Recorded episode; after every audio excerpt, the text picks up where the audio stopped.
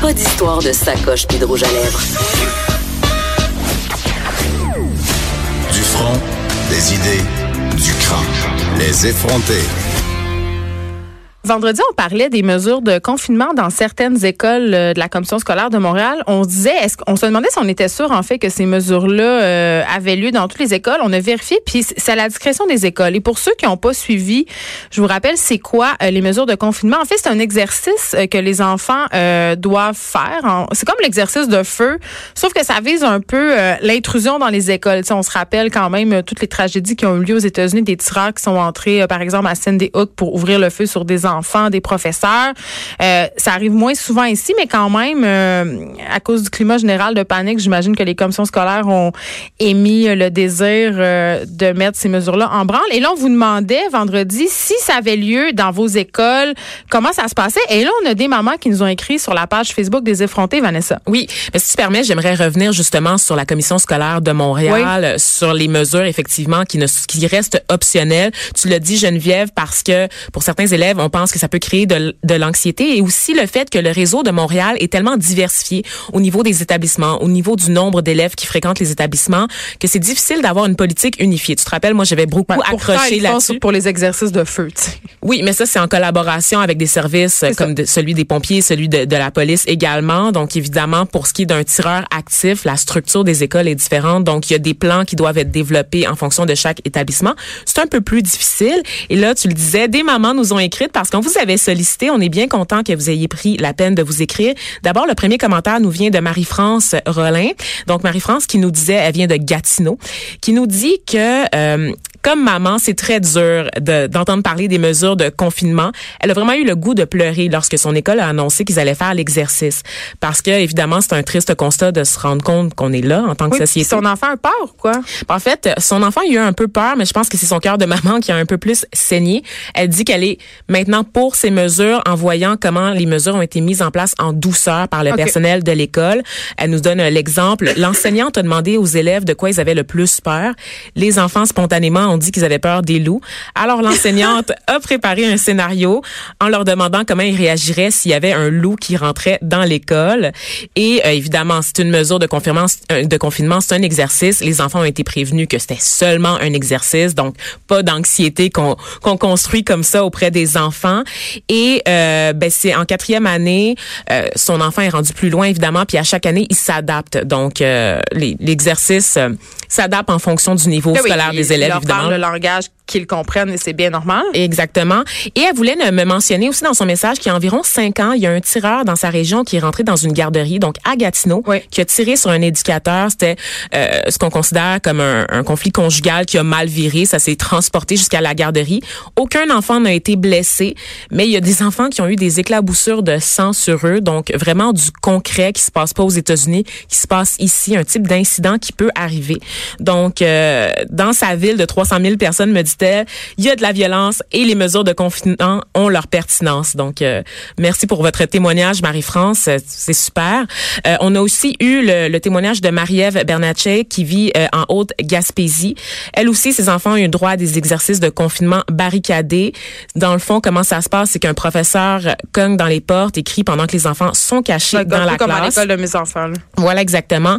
Les parents ne sont pas avisés à l'avance. Ils n'ont pas reçu de lettres non plus pour nous pour les aviser que l'exercice avait eu lieu. C'est ça que je trouve déplorable. On n'a pas l'occasion de préparer nos enfants. Et on voit la différence, c'est ça, d'une école à l'autre, d'une région à l'autre, n'est-ce pas? Donc ça, c'est en Haute-Gaspésie. Tantôt, c'était en, à Gatineau. Ces filles euh, à Marie-Ève ont raconté que plusieurs enfants avaient pleuré euh, et elles s'inquiètent un peu de savoir que justement des enfants qui ont beaucoup d'anxiété à la base euh, doivent vivre avec ce genre de mise en situation. Donc, elle est pour le fait de conscientiser et de faire des mesures de confinement advenant l'inévitable ou ce qu'on veut pas qu'il arrive. Il faut établir un plan d'urgence, mais pas au point de terrifier les enfants. Non, c'est ça, parce que on s'entend que l'école, c'est un lieu qui nous est vendu, puis qui est vendu aux enfants aussi comme un lieu qui est sécuritaire. Et là, c'est peut-être ce moment où on réalise qu'il peut se passer quelque chose, puis ça peut effectivement euh, créer de l'anxiété. Oui, donc, euh, euh, je voulais remercier les deux femmes pour leur témoignage. C'est super parce qu'on voit vraiment deux côtés de la médaille, deux expériences, deux points de vue différents. Donc, continuez à nous écrire sur la page Facebook des effrontés. On vous rappelle qu'on a une page maintenant que vous pouvez aimer et avec laquelle vous pouvez interagir avec on aime ça quand vous nous écrivez pour nous parler euh, soit des trucs que vous aimeriez qu'on aborde dans l'émission, ou soit juste commenter le contenu, ça nous donne des idées, ça nous donne matière à penser. L'heure juste aussi. Exactement. Et là, euh, Vanessa, tu es tout le temps la fille qui nous parle des un peu des phénomènes qu'on connaît moins, ouais. des, trucs un peu euh, un peu euh, de milléniaux. Les affaires d'internet. Oui, mais là tu nous parles de catfishing. Catfishing, je pense que quand même beaucoup de gens savent c'est quoi. C'était un, un concept qui avait fait manchette il y a quelques années de ça. Le catfishing, c'est quoi? C'est quand on prétend avoir l'identité de quelqu'un d'autre, en particulier sur Internet Internet. Euh, ça se passe généralement sur les réseaux sociaux comme Instagram, Twitter, Facebook, aussi les sites de rencontres, et c'est là que je vais aller tout à l'heure. C'est des personnes qui utilisent dans le fond des fausses images, des faux comptes pour dissimuler leur identité. Euh, il y en a qui associent ça au terme de troll, mais c'est pas tout à fait ça. Le, le catfishing, c'est vraiment euh, dans le but de causer préjudice à quelqu'un d'autre. Ça peut être... Mais là, attends, les gens qui essayent de frauder sur Internet en se faisant des fausses identités, est-ce que c'est considéré comme du catfishing? Ça fait partie de la that palette de catfishing en général, mais il y a plusieurs personnalités, plusieurs individus, plusieurs comportements. Et il y a beaucoup de raisons aussi euh, derrière euh, qui motivent les gens qui s'adonnent au catfishing. Évidemment, ça avait fait la manchette il y a quelques années à cause de Facebook. Hein, quand Facebook a commencé à vraiment être très mainstream et plus réservé aux milléniaux, il y a beaucoup de, de gens qui, qui, utilisent Facebook pour faire du réseautage, pour rencontrer d'autres personnes sur Internet. Hein. Donc, je pense généralement à un public un peu plus âgé qui, c'est ça, va utiliser Facebook pour découvrir des nouvelles personnes plutôt que de juste suivre les personnes qu'il connaît dans la vraie vie. Et donc, on avait entendu parler là, dans divers reportages de personnes qui avaient été catfishées euh, par des jeunes filles, des jeunes californiennes très sexy, n'est-ce pas, qui leur écrivaient sur Facebook. Là, quand quelqu'un vous fait une demande d'amitié, puis sa photo de profil, c'est une fille sur une plage en bikini, c'est louche. C'est très, très louche. Et là, ce qui se passe, c'est que la, la mode du catfishing gagne tranquillement les sites de rencontres. Donc là, on est passé de la clientèle plus âgée sur Facebook à, à Tinder, en fait, l'univers du mobile. Donc sur Tinder, vous doutez, euh, sur les applications de rencontres, c'est facile de voler l'identité de quelqu'un d'autre. C'est quelque chose qui est de plus en plus courant. Et comme la plupart des applications de rencontres se, se basent sur le chat. Donc, sur le fait, justement, de commencer le flirt euh, sur une discussion en ligne sans jamais voir la personne nécessairement sur des profils, aussi des photos. Hein, donc, le, fameux concept de swipe à droite ou à gauche si la personne nous plaît ou pas. Donc, c'est facile de monter une identité de toute pièce euh, sur des applications comme Tinder. Je croyais que sur Tinder, c'était plus difficile parce que les comptes Tinder sont liés à Facebook. Puis sur Facebook, c'est difficile d'avoir un faux compte. Ben, comme le phénomène des, de, du catfishing était particulièrement euh, actif sur Facebook, il y a quelques années, il y a quelques années, tu te doutes que c'est aussi facile de se créer un faux compte encore aujourd'hui sur Facebook et de le relier à un faux compte Tinder. C'est moins facile qu'avant parce que Facebook exerce quand même euh, un, certain contrôle puis ils ont fait beaucoup de ménage tout comme Twitter par ailleurs, mais j'ai envie de te demander Vanessa, c'est quoi le but de faire ça? Je veux dire, sur un site de rencontre qui va sur un site de rencontre avoir une fausse identité pour niaiser le monde? Ben, honnêtement, Geneviève, pas mal tout le monde. C'est assez facile à faire.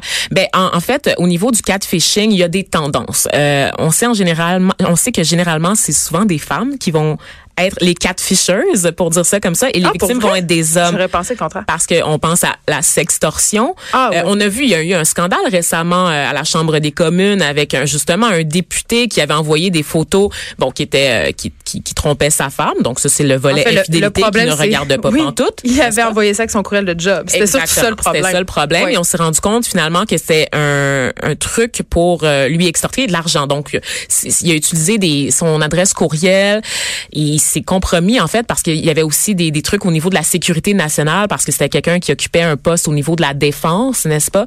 Donc euh, on aurait pu lui voler des, des secrets en fait qui aurait mis en péril la sécurité des Canadiens, en plus de lui voler de l'argent. Donc, c'est le classique d'une d'une jeune fille euh, qui, qui se cherche un sugar daddy, qui demande quelques photos cochonnes, puis oups, tout d'un coup, tu t'es fait prendre, puis tu dois lui envoyer 100 000 sinon elle dévoile tout elle, à ta Elle, elle cachait pas son identité cette personne-là, oui, bien sûr, elle a menti sur son identité. Finalement, c'était des hommes, c'était pas une femme, c'était ah! des hommes qui mentaient. Donc, c'est un réel cas de catfishing très classique. Très, très classique. Évidemment, derrière ce compte, c'était des hommes, mais dans les cas les plus souvent, en fait, plus de 50 des fois, ça va être une femme qui va être la catfisheuse et qui va essayer de, euh, de s'en prendre à un homme. Les raisons, ben, des motivations, on retrouve euh, la revanche, tout simplement, le désir de vengeance envers quelqu'un, par exemple, un ex ou quelqu'un qu'on n'aime pas au travail, un collègue de travail.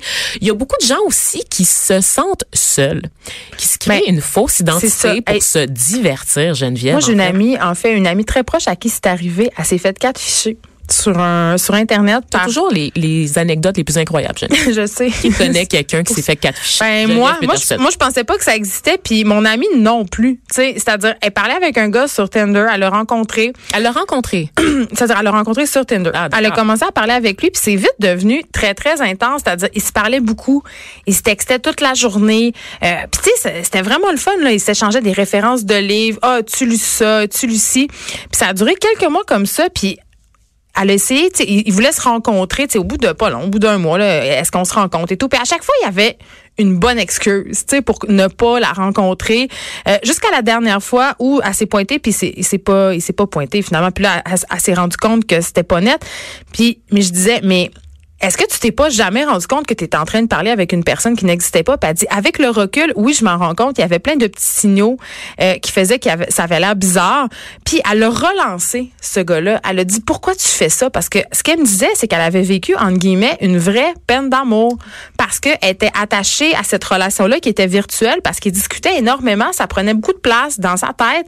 Euh, donc, elle, s'est vraiment sentie trahie pour vrai. Puis elle a expliqué euh, à la personne, et la personne a dit, je me sens seule puis il a répondu, il a pas, il a, pas ghosté. Il dit je me, sentais seule. Puis, euh, puis finalement, il s'est rendu compte que le, gars en question, c'était pas du tout. Euh, c'était pas du tout la personne qui, prétendait être. C'était un genre de gars de 22 ans dans le fond de son sol de l'Ontario. La, la, la persona que tu construis sur le web, c'est un idéal en fait, et c'est pour ça que c'est très facile.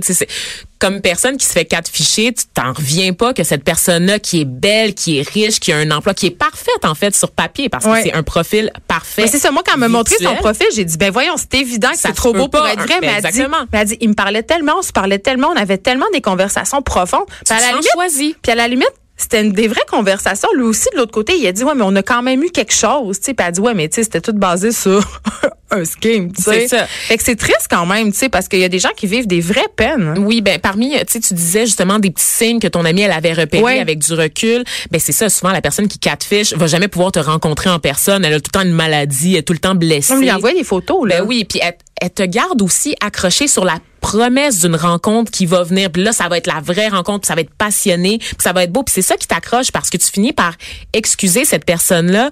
Euh, d'une façon de s'en sortir, demander à la personne de vous envoyer des photos, de parler en temps réel, de, faire du FaceTime. Ah oui. Il y avait plein. Écoute, ben, le, FaceTime, il se trouvait toujours des excuses, ben, mais pour les photos, le gars, il était allé chercher des photos d'un d'autre sur internet. Classique. Puis il y avait plein de selfies, plein d'affaires qui avaient l'air euh, pris au quotidien. Là. Ça avait pas l'air des photos stagées ni des photos de mannequins qu'on voit souvent dans des photos de catfishing pour voler de l'argent. Là, là c'était vraiment des photos du dos en train de faire l'épicerie. là. Évidemment. Et d'ailleurs, parmi euh, les les éléments dans le fond, les traits de caractère qu'on retrouve chez les personnes qui font du catfishing, ben évidemment, on a les mythomanes, donc ben, les ah. gens qui sont des menteurs compulsifs, les gaslighters. Oui, des gaslighters, mais aussi des gens qui sont un peu euh, dépendants, addicted au fait de se de vivre dans une espèce de de, de fantaisie, ben, de s'inventer une vie, de s'inventer une vie. Parce qu'on le disait, le fait d'être seul, le fait l'ennui aussi ça va motiver ces personnes-là, la curiosité aussi, tu sais le défi de voir jusque où tu peux aller pour euh, prendre quelqu'un dans tes il y a aussi le fait que beaucoup de ces gens-là sont des gens qui ont été victimes d'abus, souvent. Ah des oui? Gens, ouais, des gens qui qui ont l'habitude d'être des victimes en fait dans leur relation passée. Qui se ben, ben oui, il y a un sentiment de revanche aussi, le sentiment d'avoir du pouvoir sur la vie de quelqu'un. C'est le contrôle effectivement. Euh, beaucoup de ces gens-là aussi se sentent pas aimés, se sentent pas acceptés. Donc c'est pour ça qu'ils vont miser sur des traits de caractère ou des traits physiques en fait qui correspondent à l'idéal. C'est peut-être de la projection, c'est peut-être un, un idéal auquel eux aimeraient correspondre, n'est-ce pas Geneviève? C'est triste quand même. C'est quand même triste. Euh, d'autres sont juste méchants et ont vraiment le goût de faire mal à d'autres personnes évidemment évidemment. Et la plupart des catfishers sont souvent des gens qui ont une très faible estime d'eux-mêmes. Donc ça, c'est la base. Et moi, pourquoi je te parle de ça aujourd'hui, Geneviève, c'est qu'il y a un fou fou reportage qui est sorti euh, au cours des derniers jours dans un média scandinave qui raconte l'histoire de Shimon Ayut, qui est un, un homme israélien qui s'est fait passer pour Lev Leliev, le fils de Lev Leliev, qui est un mania des diamants en Israël, donc qui est un un vrai multimilliardaire. Donc, Shimon Ayut s'est fait passer pour le fils de ce multimilliardaire-là et il s'est créé des profils sur Instagram où il séduisait des jeunes femmes scandinaves. Mais de la façon qu'il l'a fait, Geneviève, il a monté une espèce de Ponzi, tu sais, un, truc pyramidal, une fraude pyramidale, dans le fond. Donc, en euh, séduisant une première femme, il s'est fait, euh, il disait qu'il y avait des problèmes au niveau de la concurrence. OK, fait qu'il ramassait de l'argent. Il ramassait de l'argent de oh, ces femmes-là pour offrir une vie de rêve à une autre femme et ainsi de suite. Chaque femme était un levier. C'est vraiment comme un Ponzi du cœur. oh un Ponzi du cœur. Du cœur. Et lui là, c'était pas n'importe quoi la vie qu'il offrait à ces femmes-là. C'était des voyages en jet privé, c'était des sorties dans des Bentley, des vêtements Gucci. Donc il faisait miroiter une fausse identité. Il y avait fait imprimer des cartes sur lesquelles il empruntait l'identité du, du, fils du milliardaire.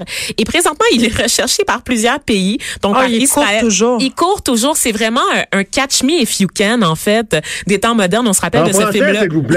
catch me if you can est un film qui met en vedette Leonardo DiCaprio et Tom Hanks. C'est un fraudeur, n'est-ce pas, qui, qui s'invente des faux métiers et qui réussit à usurper l'identité de plein de personnes et de se sauver, de, de mener carrément une vie de rêve. Euh, en fait, en, volant l'identité des autres et surtout en mentant à énormément de personnes qui se retrouvent sans rien une scène dans les poches. C'est fascinant et triste. Puis si ça vous intéresse, le phénomène du catfishing, sur Netflix, il y a un faux documentaire, une série euh, de plusieurs épisodes qui s'appelle Catfish et c'est vraiment très, très intéressant et ça explique bien tous les processus. Et j'aurais envie de vous dire en terminant euh, que si ça a l'air trop beau pour être vrai, si la personne à qui vous correspondez a l'air sortie de nulle part, avoir de l'argent puis avoir un hélicoptère, je veux dire, un hélicoptère, hein? Moi, j'ai du Saguenay, on mélange tout le temps les féminins et les masculins. Oui, c'est ça. Un, Mais, un jet privé. Oui, c'est ça, un autobus.